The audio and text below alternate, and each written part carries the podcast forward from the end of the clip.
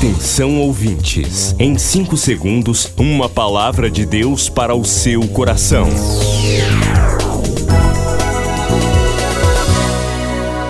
No ar, o Ministério Amigos da Oração e o seu devocional Meu Dia com Deus. Olá, gente. Hoje é 2 de novembro de 2023.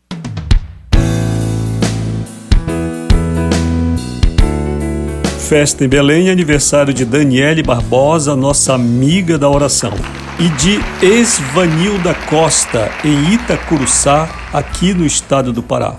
Daniele, que você seja muito feliz, abençoada por Deus todos os dias da sua vida. Esvanilda, muita saúde, felicidade para você e que tudo que você quiser fazer, segundo a vontade de Deus, tenha êxito.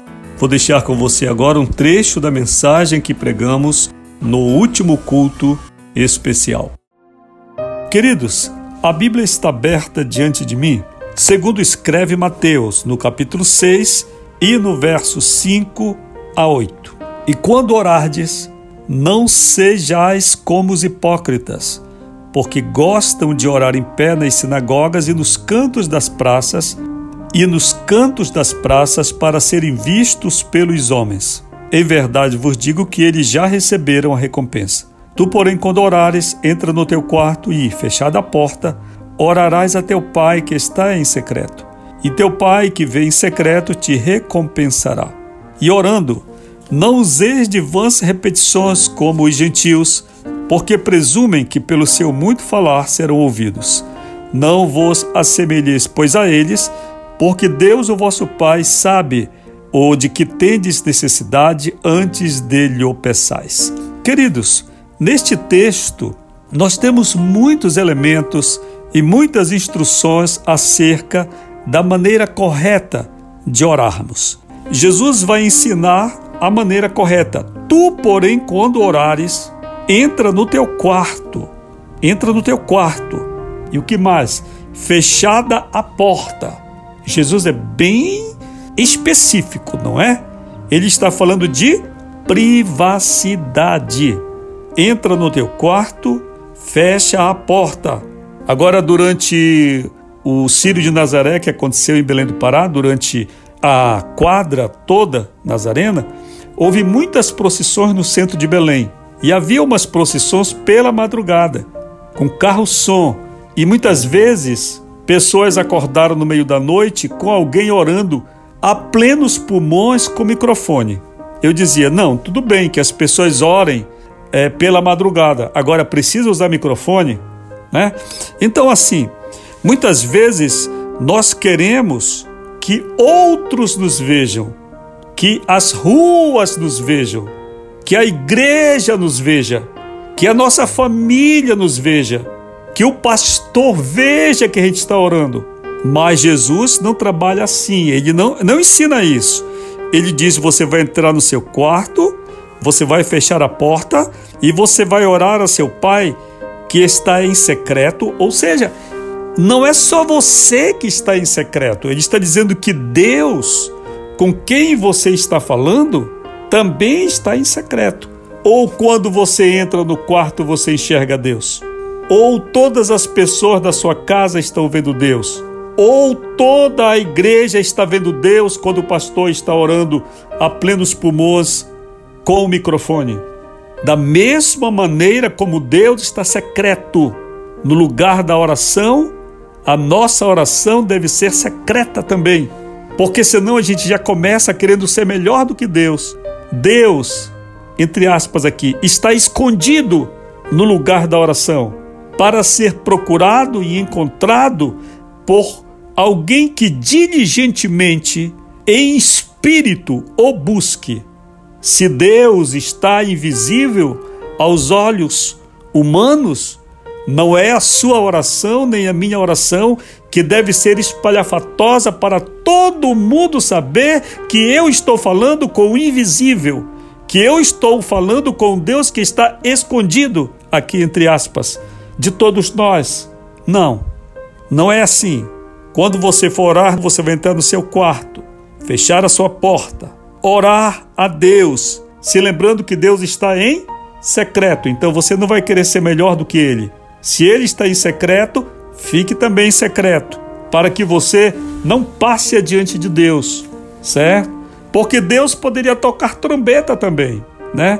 Deus poderia, com o poder que tem, quando você fosse orar, mandar aí um, uns cinco anjos, dez anjos tocarem trombeta aí, fazer um barulho. Olha, meu servo está entrando para orar, minha serva está entrando para orar agora. Atenção, condomínio, atenção, igreja. Atenção, meu servo entrou na sala de oração.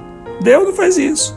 Ele fica lá, te esperando no lugar da oração, de modo secreto, e você não queira ser melhor do que Deus.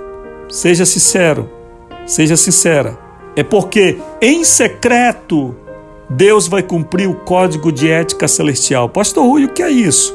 Existe um código de ética celestial? Acredito que sim, né? Os profissionais, advogados, médicos, todos têm códigos de ética a serem observados no exercício da profissão. E uma das coisas que existe é o segredo profissional que existem, é o segredo profissional. A violação do segredo profissional é crime, inclusive do ofício religioso que é comparado ao segredo profissional. Então, se você for diante do seu confessor, do seu padre, do seu pastor, do seu bispo, e você confidenciar algo para ele e ele espalhar isso, você pode processá-lo pelo crime de quebra do segredo profissional. Mas Deus ele é extremamente ético. Ele te espera em secreto e espera que você feche a porta também, porque o que você vai conversar com ele vai ficar somente entre ele e você.